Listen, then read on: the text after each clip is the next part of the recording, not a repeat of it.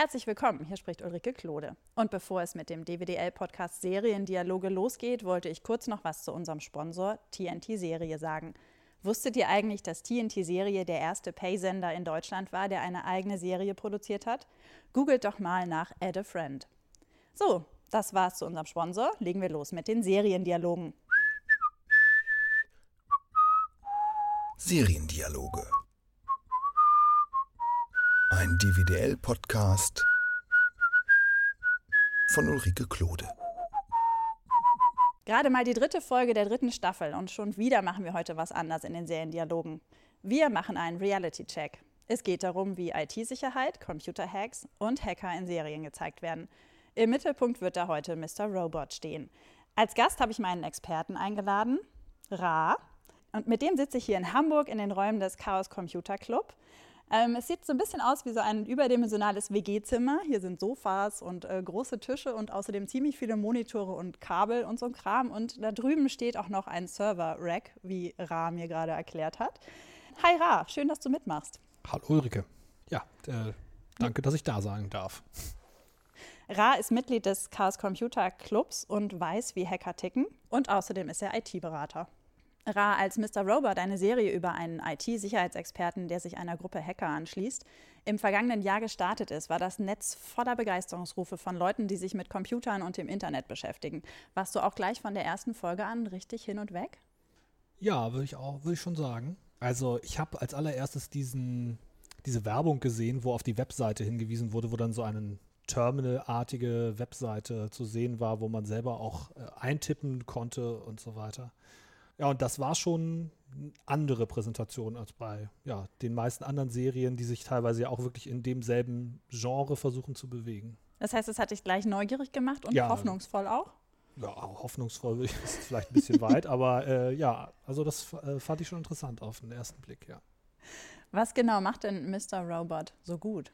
Na, also erstmal ist es einfach eine, finde ich, interessante Serie, grundsätzlich unabhängig davon, dass es um ein Thema geht, was mich jetzt interessiert, nämlich darum, dass es da um ähm, einen IT-Security-Experten geht, der ja in Ereignisse verwickelt wird.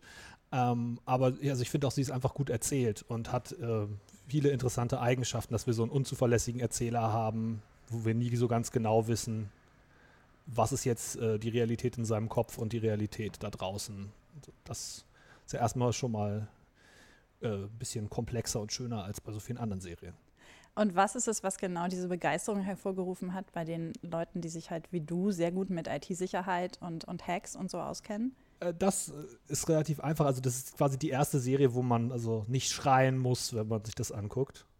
Weil also es wirklich ganz schrecklich ist, wie das dargestellt wird, vielfach. Also ein Beispiel ist die Navy CIS, das ist eine Serie, wo auch irgendwie ein bis zwei Hacker vorkommen, die auch Teil des Maincasts sind, die ja und so nebenbei so diese äh, mit diesen Fähigkeiten ausgestattet sind und da passieren wirklich absurdeste Dinge, also so in der Darstellung. Also was, äh, die Serie hat natürlich auch so einen gewissen Anspruch, komödiantisch zu sein auf eine Weise. Also, ja, echt? Navy CIS hätte ich jetzt nicht so als komödiantisch. Aber okay, wenn das deine Interpretation ist, ist das ja interessant. Vielleicht ist das auch. Naja, also äh, finde ich schon recht deutlich, dass ja. da ist ja dieser, dieser harte Vorgesetzte, der immer seinen so eine väterliche Weise immer seine Leute schikaniert und äh, also ich finde schon, dass das einen sehr äh, komischen Anteil haben soll. Auch diese, ja, die Abby Shuto, die es da gibt, diese Gothic-Person, ja, die ja auch eine von den beiden Hacker-Charakteren äh, ist. Das ist doch alles schon sehr, ja, finde ich, komödiantisch. Ähm, und so ist auch, also diese Szene kann man sich auf YouTube angucken, ist wirklich von größter Absurdität, wo zwei Leute so ungefähr mit groben Fäusten gleichzeitig auf eine Tastatur einschlagen und dabei auf dem Bildschirm Fenster auf und zu gehen. Das ist also das, das, würde dir, würde uns bei Mr. Robot nicht passieren, dass wir so eine Szene sehen, meinst du? Nee, das ist da tatsächlich nicht der Fall. Also es sind da auch Fehler drin, die man finden kann, wenn man genau guckt. Da beschäftigen sich natürlich Leute im Internet mit, die sich alles äh, bis ins letzte Detail angucken, die Bilder vergrößern und versuchen, jede Zeile äh, irgendwo Text zu lesen, die es zu finden gibt. Ich glaube, es gibt eine Szene, wo Elliot äh, sich. Ah, nee, es ist gar nicht Elliot, sondern es ist der. Also der spätere CTO. Also es gibt eine Szene, wo Tyrell äh, sich mit einem Server verbindet und was er da macht, ist erstmal so ganz vernünftig. Er benutzt dann so ein Find, ein Unix-Kommando, um irgendeine Datei zu finden.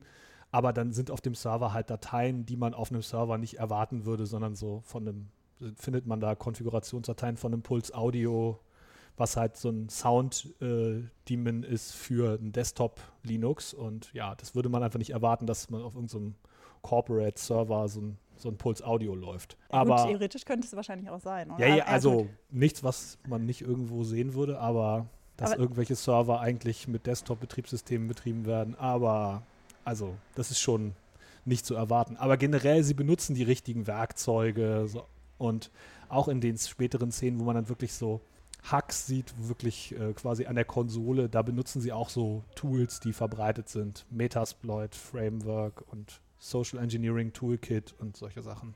Okay, das heißt, wenn man sich das jetzt äh, gut angucken würde, könnte man das quasi auch als Anleitung sehen, sowas zu machen? Nee. Ach, schade. Warum? Das nicht. Da werden ja nicht die Namen der, der Werkzeuge hingeschrieben. Oder in den seltensten Fällen jedenfalls. Und insofern muss man schon wissen, was man, man muss das schon mal gesehen haben, um mhm. es zu mhm. erkennen. So. Okay. Ähm, genau, und also als Anleitung zu verwenden, ist das, denke ich, in keinem Fall. Mm, ist wahrscheinlich auch nicht. Muss man sich keine Sorgen machen. Ja. ja, das stimmt. Das heißt, die Technik funktioniert und man hat das Gefühl, dass die Leute oder, oder Szenen, also man hat das Gefühl, dass, dass die Leute, die das geschrieben haben, sich wirklich intensiv damit beschäftigt haben. Ja. Und das nicht nur als Ich glaube, mal gehört zu haben, dass auch der, der Macher da aus der so aus so einer Techie-Szene kommt und selber eben bef zumindest befreundet ist, gut befreundet ist mit Leuten, die da in der Szene unterwegs sind. Und dass der sich da entsprechend hat beraten lassen.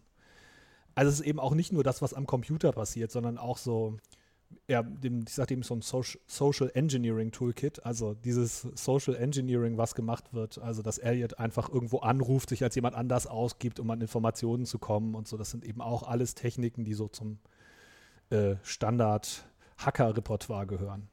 Okay. Also einer der berühmtesten Hacker ist ein, ein reiner Social Engineer gewesen, der sich eigentlich mit Computern nicht so in die Tiefe beschäftigt hat. Oder natürlich auch, aber dessen Hauptfähigkeit auf jeden Fall darin lag, mit Leuten zu sprechen und von denen die Informationen zu bekommen, die er haben wollte.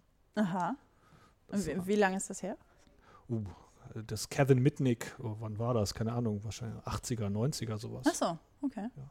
Okay, das heißt, ähm, Sie haben äh, verschiedene Arten des Hackens ganz gut aufgedröselt und auch diese ähm, äh, IT-Sicherheitsprobleme auch ganz gut dargestellt. Also für mich, ehrlich gesagt, ich äh, bin eine Laien, was das angeht und ähm, ich fand das zwar alles total spannend, aber die hätten mir auch sonst was erzählen können. Also gerade der erste, äh, der erste äh, ähm, Sicherheitseinbruch bei Evil Corp, ja, wo ähm, er als Allsafe-Angestellter da ja, ja, ja, genau. Wie, was er da, wird. Ja, wo er reingerufen wird und was er da dann genau macht und später, dass sie dann einen Honeypot ja. einrichten und so. Äh, hey, ja. Also das scheint mir auch jetzt nicht, ähm, also da gibt es ja diese Visualisierung, wo man so diese, diese leuchtenden Kreise sieht, was so Server sein soll und so. Da bin ich mir auch, also das ist schon eine vereinfachte Darstellung. Also das ist, ich glaube nicht, dass das irgendwo so gibt, ohne dass ich jetzt mich da perfekt auskennen würde. Ähm, das ist schon eine Visualisierung für den Zuschauer, aber es passieren einfach keine völlig absurden Dinge so. Und das ist schon tatsächlich in fast allen anderen Serien so, dass die ganze Zeit Dinge passieren, die vollkommen absurd sind. Und äh, ja, das ist da nicht der Fall. Da kann man sich so sagen, so, ah, so vom Grundzug her könnte das so funktionieren. Okay. Wie ist es denn, die Hacker-Typen, die da dargestellt werden, ne? also die Charaktere? Ist das auch so, dass du sagen würdest, ja, das könnte ich mir auch vorstellen, dass die Leute so ticken? Oder sind das halt wirklich Charaktere, die komplett aus den, ähm, ja, sich ausgedacht wurden? Ja, also natürlich, aber es sind schon Klischees, äh, mhm. äh, die, da, die da breit getreten werden. Ja, klar, ich kenne Leute, von denen ich sagen würde, die haben schon so ähnliche, ähnliche Züge oder so. Ja. Ja, also ich würde schon sagen, das ist schon stark so dramatisch überzeichnet, wie die sind. Aber sicherlich, es gibt bestimmt irgendwelche solchen Leute da draußen. Aber es ist nicht da so, dass du äh, überzeugt. Da, nicht so, dass du sagen würdest, oh Gott, das sind jetzt wieder die schlimmsten Klischees, die da rausgezogen wurden. Nö, das würde ich nicht okay. sagen. Also und sagen wir mal, es werden schon Klischees rausgezogen, aber sagen wir mal, es wird liebevoll mit ihnen umgegangen. Mhm. So. so. und nicht, und zwar in einer Weise, wo man das Gefühl hat, okay, der Autor hat irgendwie verstanden, was das für Leute sein könnten oder so. Ja. Oder auch was das Klischee eigentlich bedeutet. Okay, was also der Hintergrund des Klischees eigentlich ist. Ja, Ah, ja. genau. Ist es denn realistisch, dass es, dass es wirklich Leute gibt, die durch einen Mega-Hack die Welt verbessern wollen? Das weiß ich nicht. Also tatsächlich weiß ich das nicht. Also wahrscheinlich gibt es irgendwie so Leute, die das äh, sich das vorstellen, aber das sind wahrscheinlich nicht die Leute, die das dann auch können. also wenn das überhaupt, ich glaube nicht, dass das in dieser Maße funktionieren würde, wie das da dargestellt wird. Das ist schon eine Dramatisierung um, Mm. die, um der Handlung willen. Nee, das meinte ich auch gar nicht unbedingt, sondern dass es eben auch Leute gibt, die sagen, okay, wir machen jetzt das und das und danach haben wir das System überworfen und können ganz neu anfangen. Ja, vermutlich gibt es Leute, die sowas glauben, aber ich glaube tatsächlich nicht, dass es möglich ist, so ohne weiteres das komplette System umzustürzen. Vor allem nicht in so einer, also weil das Interessante ist ja da, dass eigentlich das System irgendwie weiter funktioniert, Mhm. obwohl sie ja es irgendwie zum Sturz gebracht haben oder so. Ja, Also auf so eine gewisse Weise funktioniert es halt weiter und ja, aber eben ein bestimmter Teil nicht. Also ja, Ja, also jetzt, wir, wir können auch nicht so viel spoilern für alle Leute, die jetzt irgendwie Staffel 1 und 2 noch nicht gesehen haben. Ähm, also es gibt sicherlich Leute, die sich sowas vorstellen, aber ich glaube nicht, dass es realistisch ist. es ist ja auch, also das, hab, das ist zumindest das, was bei mir angekommen ist, es ist ja auch äh, vereinfacht. Also so mal eben zu sagen, es gibt einen Riesenkonzern, der eben ähm, alle Bankdaten kontrolliert und deswegen müssen wir nur die Bankdaten dieses Riesenkonzerns angreifen und schon hat keiner mehr Schulden. Ähm, so ist das zumindest, was ich verstanden habe. Denke ich mir, okay, nee, äh, es ist ja doch ein bisschen komplexer derzeit noch. Ich weiß nicht, ob es irgendwann so sein wird. also das ist ja auch da in der Handlung nicht so einfach. Sie müssen ja noch irgendwie diverse Backups zerstören und so weiter. Und ich glaube Naja, aber man auch, muss halt, sie müssen ja nur einen Konzern angreifen. Also ja, ja, das ist weil halt es das tatsächlich Ding, nur ne? diesen einen riesen weltweiten Mischkonzern gibt und das allein ist ja schon, schon Fiktion. Ja. Ja. Wobei der Name ist ja auch sehr schön, Evil Corp. Sehr ja, schön. sie ja Also, eigentlich nicht so heißt. Also das ist natürlich. ja, glaube ich, das alte, das ist das Logo von einer tatsächlich existierenden Firma, die es mal gab. Es ist Enron. Das ist so eine Ach, echt? Amerikan Ja, ja. das, ist das, Logo das ist das E ziemlich, von Enron? Das ist ziemlich eins zu eins das Enron-Logo. Ach, das ist ja eine Firma, die auch richtig, richtig schallend äh, zu Boden gefallen Ja. ist Genau. und auch ziemlich viele Menschen mitgerissen hat und Ja. auch sehr viel Geld da. Das ist echt, ich habe nämlich die ganze Zeit überlegt, ob mir das bekannt vorkommt, aber ich habe nicht, ich habe es nicht mal geguckt. Das ist ja witzig. Und die, also ich meine, Enron war ja wirklich evil. Ich weiß jetzt gerade nicht mehr Ja. die genaue Geschichte, aber Also ich ich weiß bin da auch nicht- Es, es war äh, auf alle Fälle, das war eine ganz fiese Kiste in den Ende der 90er, Anfang der 2000er, glaube ich. Anfang Ja. der 2000er. Mag hinkommen. Gucke ich nochmal nach und packe ich als Zusatzinfo auf jeden Fall auf die Podcast-Seite, weil das ist ja ganz spannend. Schön.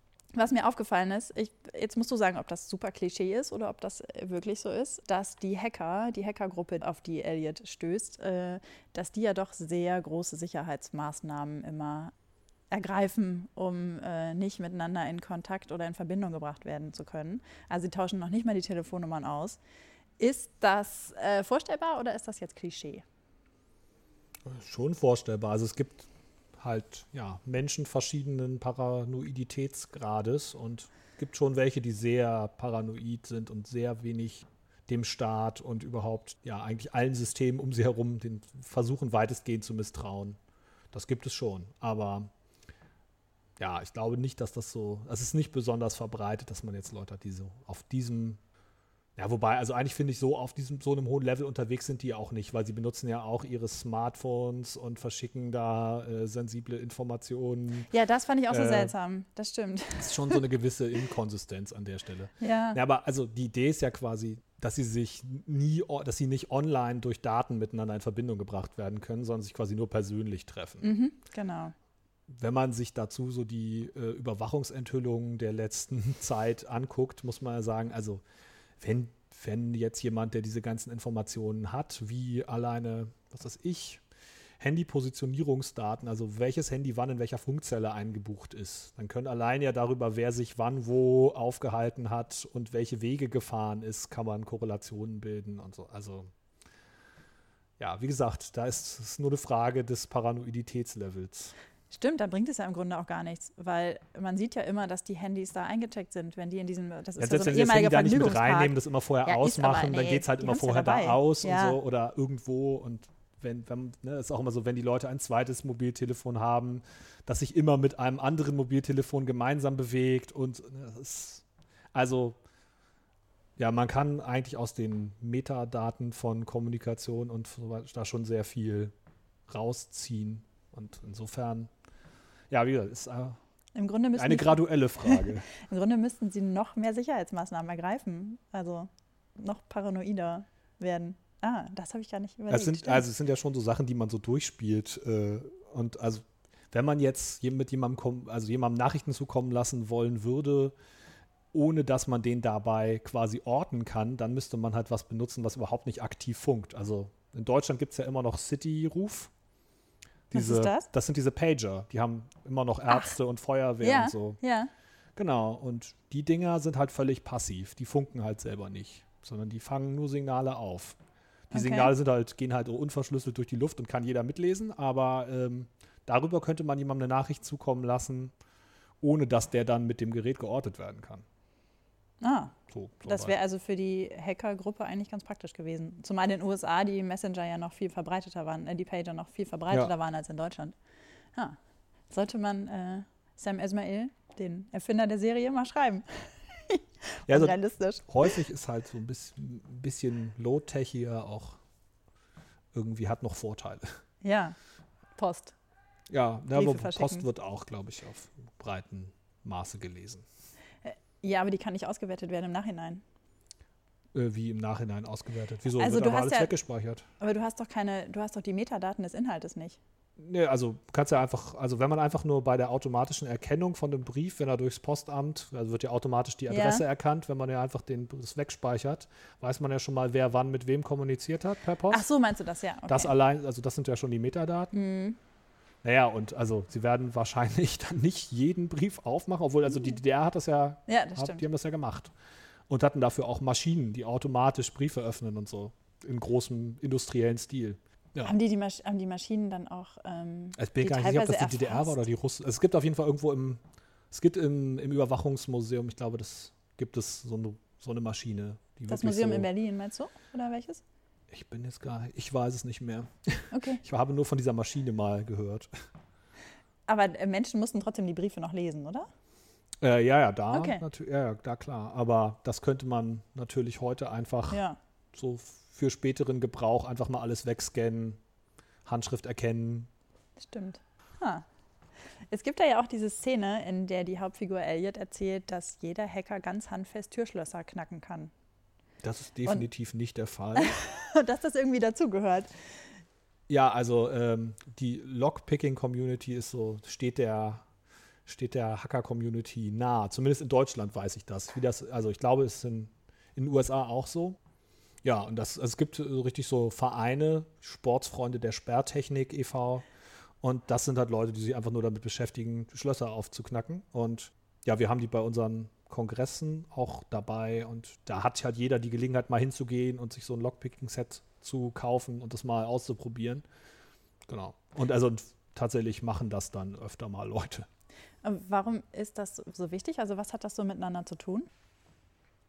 Ja, also Elliot beschreibt das ja auch in der, in der Serie so als so, das ist quasi das Äquivalent zum, also es ist so eine, so eine Art physisches System, was Mhm. man knacken kann oder so aufgrund und ähm, und also das hat sicherlich irgendwie so ein Appeal, das ist nicht falsch, was da gesagt wird, aber ja, also ich glaube, es ist einfach so generell steckt in dieser Hack, in diesem Hackertum, dieser Hacker-Idee so drin, Dinge Zweck zu entfremden und Grenzen von, von Technologie irgendwie zu überwinden. Mhm.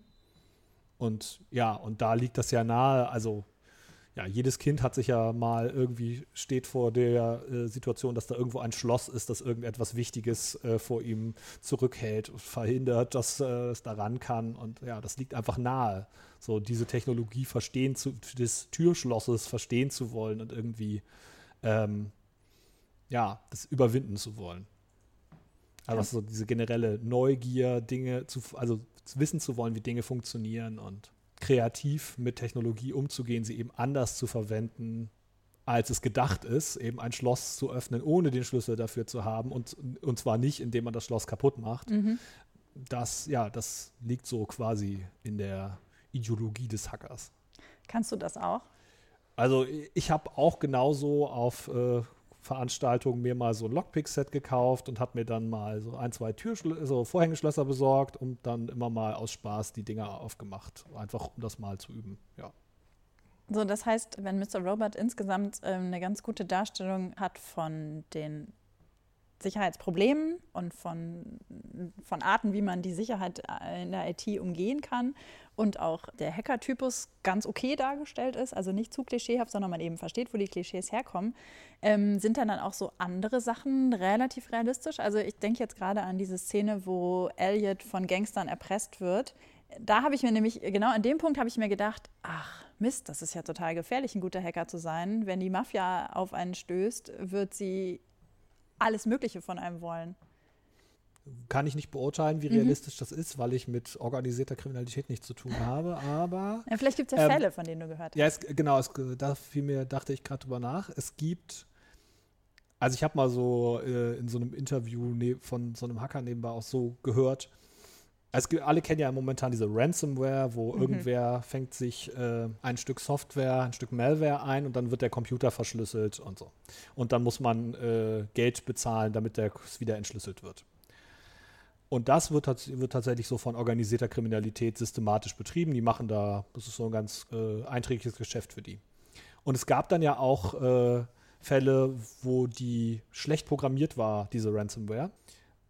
Und da haben sich dann irgendwelche Leute hingesetzt und gesagt, vermutlich, ach, das machen wir auch, ist ja super Einnahmequelle. Und da habe ich dann die Vermutung gehört, also das, die Sache war die, dass dann deren verschlüsselte Festplatten einfach entschlüsselt werden konnten. Und in einem Fall war es sogar so, das war der interessante, dass sie sie selber nicht wieder entschlüsseln konnten. Sie haben es irgendwie kaputt gemacht und konnten es dann selber nicht mehr entschlüsseln. Und da war die Vermutung, die ich halt gehört habe, so, na, die werden sicherlich Besuch bekommen haben von den Organisierten, äh, die dann gesagt haben, äh, ihr macht hier aber unsere Reputation kaputt, Ach als so, die, die ja. dann auch wirklich die Daten wieder freigeben. Ihr kostet uns unser Geld, ihr hört jetzt mal ganz schön auf damit. Ah, okay. Das heißt, da hat sich ein Hacker in die organisierte Kriminalität eingemischt und hat sich die Finger dabei verbrannt, vielleicht. Ja, ja. vermutlich. Ja. Also das könnte man sich zumindest so vorstellen. Ne? Also klar, das wird, also sowas wird es sicherlich geben, auch dass Leute da unter Druck gesetzt werden, die irgendwelche Fähigkeiten haben. Kann, also kann man sich ja sehr gut mhm. vorstellen. Mhm. Dass nicht jeder freiwillig mit vollem Herzen Teil der organisierten Kriminalität ist. Ja, hoffentlich. Ich war dann auch überrascht, wie einfach so ein Gefängnis zu knacken ist. Also ja, einfach in Anführungsstrichen. Keine Ahnung. Es wirkte also, sehr simpel. Das äh, kann, kann ich nicht, weiß ich nicht. Aber so, sagen wir mal, da, da, benutzen sie ja, glaube ich, diesen USB-Stick-Vektor, dass sie einfach auf dem Parkplatz einen USB-Stick äh, verlieren ähm, also das ist ja auch so ein ganz bekannter Trick, der vermutlich auch von der NSA und dem Mossad eingesetzt wurde, um diese Urananreicherungsanlage im Iran da zu infizieren. Mittlerweile müsste der Trick doch eigentlich nicht mehr funktionieren, oder? Wir haben doch alle schon gehört, dass es nicht gut ist, einen USB-Stick aufzuheben und in den eigenen Rechner zu schieben. Also ich habe kürzlich so eine, mal wieder so eine Sicherheitsschulung in einem, einem größeren äh, deutschen DAX-Unternehmen mitgemacht. Da kam der USB-Stick auf dem Parkplatz nicht vor als Teil der Sicherheitswarnung. Weil es vorausgesetzt wird, dass jeder das weiß. Nee, da ging es halt nur so um, äh, äh, klickt nicht auf E-Mail-Anhänge und so. Okay. Also es war, das war noch nicht im Scope. Ja. Aber ich dachte mir nur, als sie den fallen ließen und klar war, da ist jetzt Malware drauf, dachte ich mir, ey, aber der ist doch nicht so bescheuert und hebt den auf und schiebt in seinen Rechner. Aber ja, dann. Ähm, Neugier ist ein starker gelernt. Antrieb, wie der Hacker weiß. Na toll. Was mich sehr gefreut hat, ist, dass bei den Hackern, die sich da um äh, Elliot scharren, ähm, auch zwei Frauen dabei sind und die eine auch eine richtig wichtige Rolle noch später spielt. Gut, auch noch in einem anderen Zusammenhang, aber egal, es hat mich trotzdem gefreut, dass da ein gewisser Frauenanteil dabei war. Ist das denn äh, in der Realität so? Sind relativ viele Frauen dabei? Oder ist es eher so Sagen ein wir, ein steigend, eine steigende Anzahl an Personen weiblichen Geschlechts haben wir jetzt auch auf den äh, Veranstaltungen zumindest und im Club sind auch, vom, ich glaube auch da steigt der Frauenanteil. Aber ja, also schon noch stark unterrepräsentiert, mhm. da ist Verbesserungsbedarf. Okay, das heißt, äh, Mr. Robert hat einen höheren Frauenanteil wahrscheinlich als nee, das, der Rest. Ja, doch, weil zwei so von, genau. von ja. fünf, äh, von sechs, ja doch. Naja gut, man sieht dann ja später noch größere Teile und das sind dann ja doch schon überwiegend diese Kapuzen tragenden, bärtigen, äh, weißen Männer mittleren Alters. Ja, aber die Serie besteht den Bechtel-Test, so jetzt nicht in jeder Episode, aber ja, wobei bei Serien ist das auch sehr schwierig in ja. jeder Episode. Also der also Bechtel-Test ist ja eigentlich für Filme gemacht. Genau. Das merkt man ihm ja auch an. Er ist ja dann doch sehr, äh, sagen wir mal, eindimensional. Ja, das ähm, kurz erklärt, Bechteltest ist erfunden von, ich glaube, sie ist Anita Bechtel, ich weiß gar nicht den Vornamen. Ähm, eine Frau, die sich überlegt hat, wie kann man denn messen, ob äh, ein äh, Film ähm, Frauen nur als äh, als äh, Plot Device. Plot Device oder als, äh, als Lampe einsetzt, um es mal so zu sagen. Ähm, und sie hat sich, äh, glaube ich, drei Fragen sind es, die im Bechteltest vorkommen. Ähm, kommen Frauen vor, die äh, untereinander über was anderes reden als über Männer? Ähm, haben Frauen einen Namen? Haben die Frauenfiguren einen Namen? Und den dritten Punkt weiß ich jetzt gerade nicht mehr. Es geht auf alle Fälle darum, äh, klarzustellen, ob Frauen überhaupt eine wichtige Funktion in dem Film haben und auch eine eigene Charaktere sein dürfen. Und das ist bei Mr. Robot ja sowieso der Fall. Das ist der Fall. Ich würde, glaube ich, gar nicht über eine Serie in den Seriendialogen reden wollen, wo der Bechtel-Test nicht erfüllt wird. Aber wie gesagt, er ist eh für Filme gemacht und bei Serien ist das sowieso viel leichter zu erfüllen. Ähm, Du hast vorhin schon äh, Navy CIS angesprochen. Genau, das und zwar als schlechtes Beispiel und dass du da quasi schlecht, schreiend ja. äh, den Fernseher ausmachen würdest oder den Computer, wenn du sowas gucken würdest. Warum ist es dir so wichtig, dass sowas so gut dargestellt wird? Mm. Naja, es gibt ja, ich glaube, man nennt das Suspension of Disbelief. Also wenn man sich irgendwas anguckt, muss man ja erstmal in der Lage sein, dem so weit zu glauben, dass man in der Lage ist, der Handlung zu folgen, kritiklos. Mhm. Ja, das funktioniert dann einfach nicht. Also ich glaube, man kann Navy CIS jetzt trotzdem gucken. Man muss sich halt nur klar sein, dass äh, das, das ist halt so äh, Comedy da dran. Und das ist dann auch okay. Also abgesehen davon, dass Navy CIS aus anderen Gründen eher unakzeptabel ist, vermutlich. Ähm, wie war nochmal die Frage? Also die Frage war, warum, warum ist es dir so wichtig? Also warum, warum geht jetzt auch, vielleicht muss ich sie noch ein bisschen äh, breiter aufziehen, die Frage, warum ähm, geht jetzt, ging da insgesamt so ein Begeisterungsruf durchs Netz? Warum sind jetzt alle Leute so, dass sie sagen, ah, Mr. Robot, endlich, wir haben so lange darauf gewartet, dass jemand das endlich mal vernünftig anpackt, dieses Thema, und das auch so darstellt, dass es realistisch ist? Naja, also ja, diese, das Computerthema ist jetzt so in der Öffentlichkeit angekommen, dass es genug Leute gibt, die das quasi äh, beurteilen können. Wenn man jetzt eine Science-Fiction-Serie hat und da passieren die ganze Zeit absurde Dinge im Weltall und also was ich, das gibt ja, glaube ich, bei 2001 gibt es im Weltraum keinen Ton. So, es wird, werden alle Weltraumszenen ohne Ton dargestellt, was natürlich in keiner Science-Fiction-Serie passiert. Aber wenn man jetzt jemand ist, der irgendwie äh, Raumfahrtingenieur ist und am Ende selber Astronaut oder so, dann würde man das vielleicht irgendwie absurd finden die ganze Zeit und könnte sich das deswegen nicht angucken. Und so ein bisschen, ich denke mal, dass das so eine gewisse Erleichterung ist, dass jetzt, dass es jetzt mal an der, dass wir jetzt da angekommen sind, dass es so weit in der Öffentlichkeit ist, dass Filmemacher verstanden haben, dass man da nicht totalen Quatsch erzählen kann. Ah, interessant. Ich hätte gedacht, dass da noch ein äh, zweiter Aspekt mitspielt, und zwar dieser möglich, ähm, möglich ich werde dir mal vortragen, ja. ähm, dieser Punkt, dass natürlich sehr viele Leute ihr Wissen aus dem Fernsehen beziehen. Das heißt, vieles, was, äh, was Leute über IT-Sicherheit und so erfahren, erfahren sie eben aus fiktiven Sachen. Und wenn die da totalen Müll erzählen, ist es natürlich total schwer, irgendwann mal wirklich die Leute zu erreichen und ihnen klarzumachen, was alles möglich ist und was die Probleme auch sind. Also wenn, wenn jetzt bei Mr. Robot dargestellt wird, wie leicht eben, ähm, äh, wie heißt es, Social Hacking ist? Social Engineering. So, nee, das meinte ich gar nicht unbedingt. Elliot macht das ja auch ganz oft, dass er die Leute über Facebook ausspioniert, beziehungsweise dann auch in deren Namen eben ähm, Sachen in, in Netzwerken so, veröffentlicht ja, ja. oder so. Der, genau. Ähm, wie heißt das? Heißt das Heißt das auch Social Engineering? Nee. Nee, Social Engineering ist, wenn man quasi mit den Leuten direkt interagiert. Man könnte ja. jetzt auch Social Engineering über soziale Netzwerke machen wahrscheinlich. Aber so, dass da dass ja. über solche Sachen, die wir ja tagtäglich benutzen, dass da sehr viel mehr äh, IT-Sicherheitsprobleme lauern, als man eigentlich weiß. Also das ist sicherlich ein positiver Punkt daran, dass das in gewisser Weise aufklärend irgendwie wirkt. So nur weil mich jemand anruft und mich äh, so behauptet, er sei von meiner Bank und will jetzt irgendwas über mich wissen, muss ich dem noch lange nicht vertrauen oder so. Das, da, das sind sicherlich auch wertvolle Erziehungsmaßnahmen für Leute, die sich da überhaupt nicht mit auseinandersetzen. Ja. Ich könnte mir sogar vorstellen, dass es vielleicht so weit geht, dass Leute darüber erst darauf kommen, dass man sich mit diesem Thema noch stärker beschäftigen muss, weil es ja doch sehr, also es öffnet ja so eine kleine Welt, die man vorher noch nicht so gesehen hat. Ja, also gut, gut, auch wenn Elliot natürlich kein sympathischer Charakter unbedingt äh, von Anfang an ist, aber es sind schon sehr, sehr spannende Dinge, die da angesprochen werden und auch Gedanken, die da reingetragen werden, über die man weiter nachdenken kann für dich. Also ich finde, diese Serie hat da sehr viel, ähm, womit man weiter arbeiten kann im Kopf. Ja, also ja, die also würde ich auch sagen, die, die Charaktere sind interessant und es geht um grundsätzlich um interessante Themen. Das, ja. Ja. Also auch unabhängig von allem, was da Technik ist. Ja, wobei ja fast alles dann wieder mit Technik gekoppelt ist. Ne? Ja, also, so. bet- ja. Fand ich ja, aber spannend. es geht ja auch irgendwie um seine Gesellschaftskritik und Ja. ähm, ja, auch um Zwischenmenschliches und also es ist generell keine langweilige Serie, würde ich sagen. Lass uns doch kurz mal zu anderen Serien kommen. Du hast eben schon ein Negativbeispiel angesprochen, aber reden wir erstmal über das Positive. Ich war sehr überrascht. Wir haben ja im Vorgespräch kurz auch darüber gesprochen, bei House of Cards ist ja auch ein wichtiger Hacker dabei in Staffel 2 und in Staffel 3. Ich fand den total seltsam. Ich, mir wirkte der so protzig und der war irgendwie so, das war alles so luxuriös, war der ausgestattet und am Ende stellt man dann sowieso fest, okay, der arbeitet fürs FBI. Fand ich total unrealistisch. So, und jetzt fragen sich wahrscheinlich, fragt ihr euch, Hörerinnen und Hörer, wahrscheinlich, warum das jetzt ein Positivbeispiel ist. Ich habe dann festgestellt, du hast mir das erklärt, das ist eigentlich ein total gutes Beispiel. Und das Ja. ist auch super recherchiert gewesen. Ja, offenweise. Also ich finde, du hast schon recht, es ist sehr polished. Ne? Er wohnt in so einem Luxus-Apartment und hat irgendwie seine äh, super Station da aufgebaut mit zig Monitoren und so. Das ist quasi ein, ent ein entlehntes Beispiel, aus der Realität entlehntes Beispiel. Es gab vor eine Hackergruppe, die hieß äh, Lalzek und da gab es äh, einen Hacker, der hieß Sabu, glaube ich.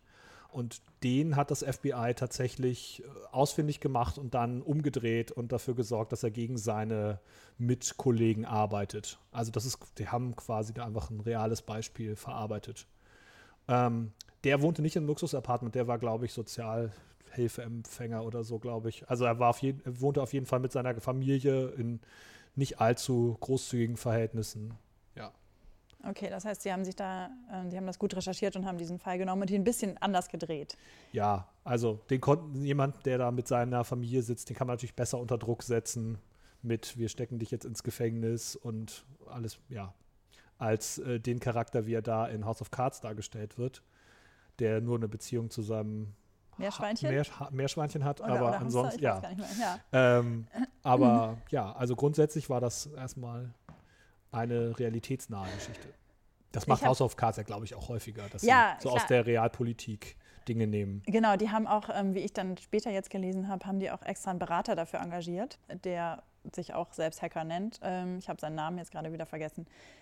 Den sie nur für diesen Handlungsstrang engagiert haben, Hm. damit auch die Technik möglichst überzeugend wirkt. Ja, wobei Ähm, man von der Technik ja gar nicht so viel sieht tatsächlich. Naja, zumindest die Vorgehensweise, ne? Also, dass er äh, mit dem einen Journalisten in Kontakt tritt, indem er dem ein iPad unterschmuggelt oder Ja, so. Und, also das fand ich jetzt eher weniger, äh, also Ja. persönlich fand ich das jetzt eher weniger äh, plausibel. Ja, diese Vorsichtsmaßnahmen fand ich dann auch wieder seltsam, aber dann habe ich mir überlegt, okay, das Also ist wir haben wahrscheinlich, ja- wenn man dann so paranoid. Ja, wir haben ja gesehen, also es gibt ja quasi aus Edward Snowden Beispielfall, wie der versucht hat, mit Journalisten in Kontakt zu treten und der hat ja lange versucht, einfach äh, Glenn Greenwald dazu zu kriegen, dass er sich mal PGP installiert, bitte.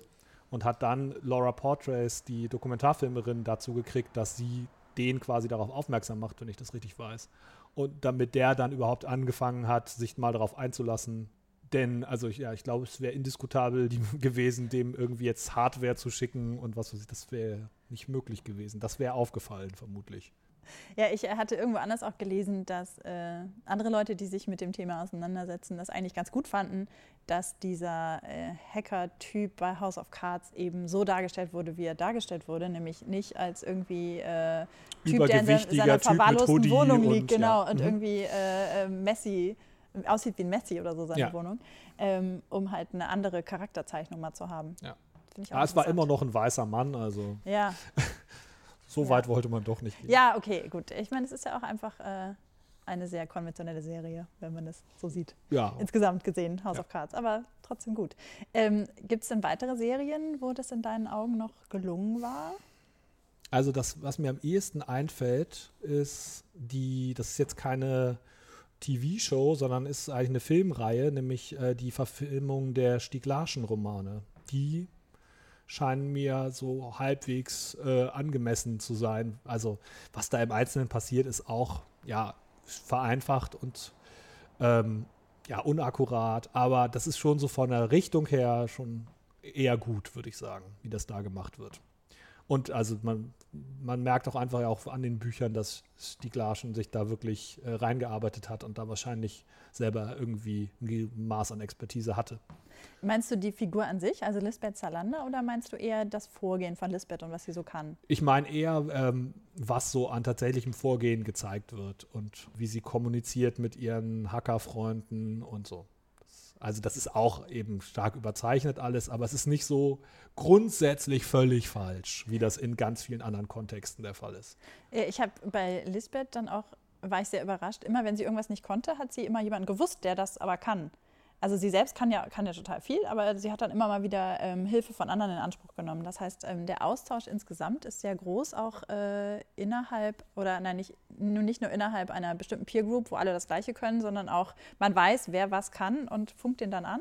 Ja, also das muss ich auch sagen, finde ich persönlich an der Hacker-Szene auch so extrem angenehm. Also man denkt ja, das ist so, ein, so, ein, so eine Geheimwissenschaft und das ist halt überhaupt nicht. Ist so genau das Gegenteil eher alle sind eigentlich total glücklich, jemandem anderen zu erklären, ah, ich habe mich mit diesem Stück Technologie beschäftigt und das funktioniert so und guck mal und wie spannend und wie toll. Ja, und das finde ich eigentlich das ist großartig. Und so hat man eben dann auch viele Leute, die man, die man fragen kann, wenn man irgendwas nicht versteht. Und davon gibt es immer reichlich, denn ja, niemand versteht den kompletten Technologiestapel, der um uns rum so läuft. Das heißt, ein ganz wichtiger Charakterzug ist eigentlich Hilfsbereitschaft. Äh, hätte ich jetzt so nicht gesagt, aber ja, kann man wahrscheinlich so sagen. Nee, wir haben es ja auch eben erlebt, ne? Meine Mikros haben nicht sofort funktioniert und dann kam gleich jemand, der auch hier sitzt und jetzt auch äh, zuhört und äh, hat dann gleich äh, mitgeguckt, was dann das Problem sein könnte. Also ja. das scheint ja, ähm, das scheint ja so zu sein, also dass das halt ja, also wichtig ist. Auf je, es ist auf jeden Fall so, dass äh, sich gegenseitig geholfen wird. Ja, doch, das kann man wohl so sagen. Ja.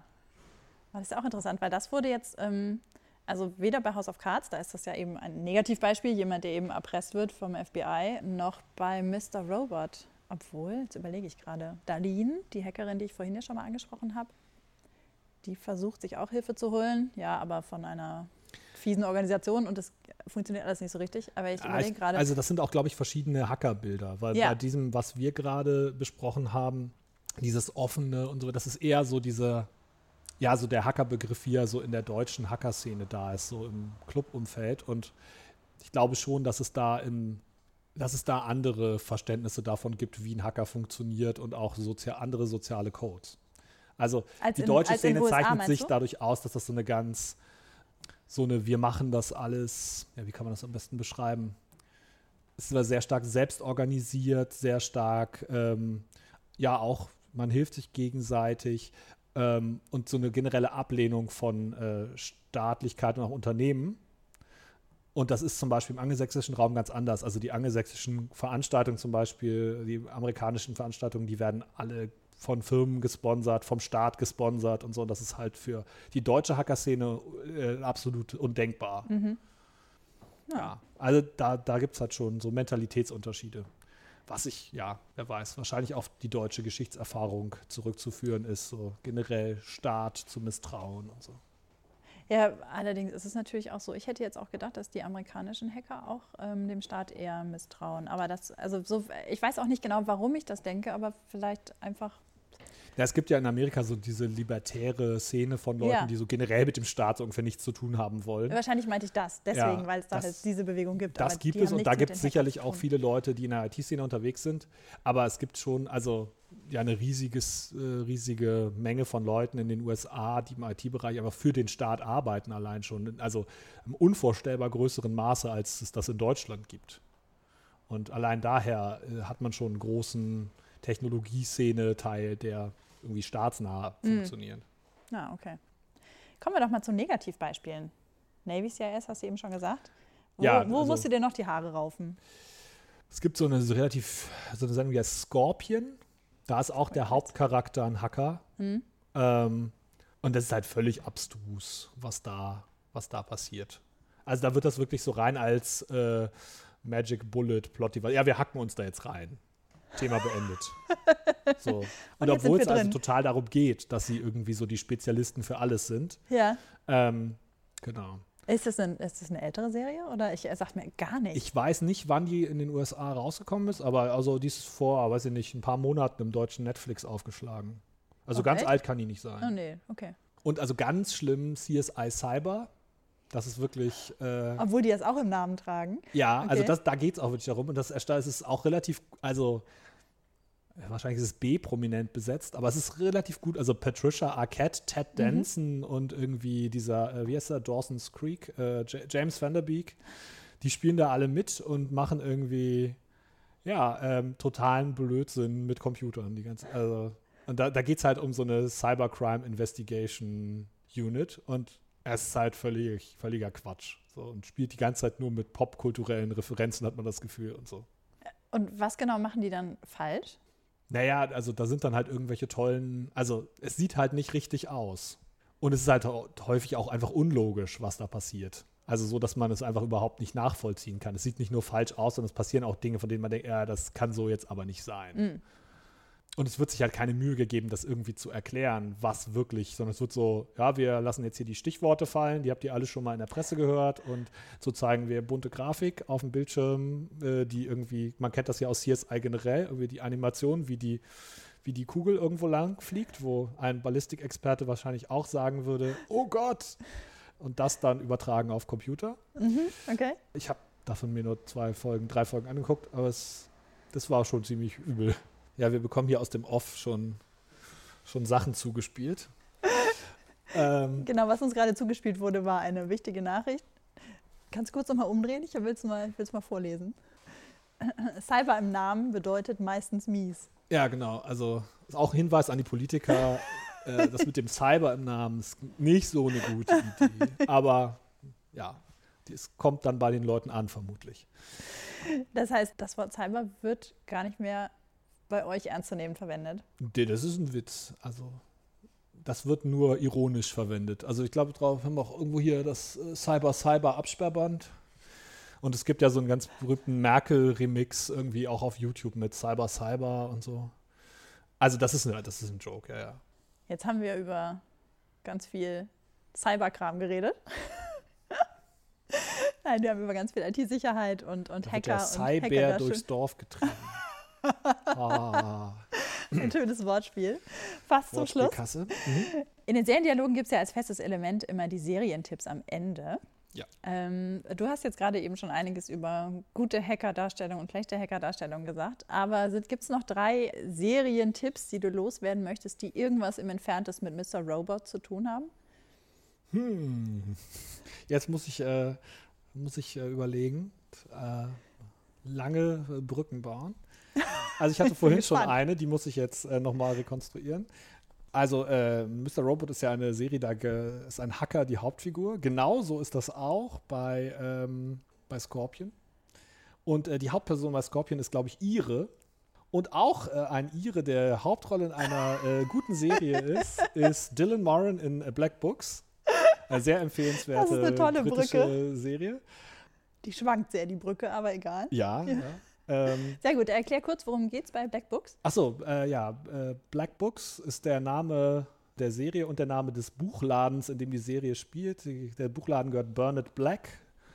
Ja, das ist ein misanthropischer Ire in England, der ähm, ja, Bücher verkauft, äh, obwohl er das eigentlich gar nicht will. Also eigentlich hasst er seine Kunden und beleidigt jeden, der reinkommt und betrinkt sich die ganze Zeit mit der Besitzerin des Nippel-Stores von nebenan. Und ja, es ist also generell Dylan Moran ist sehr zu empfehlen.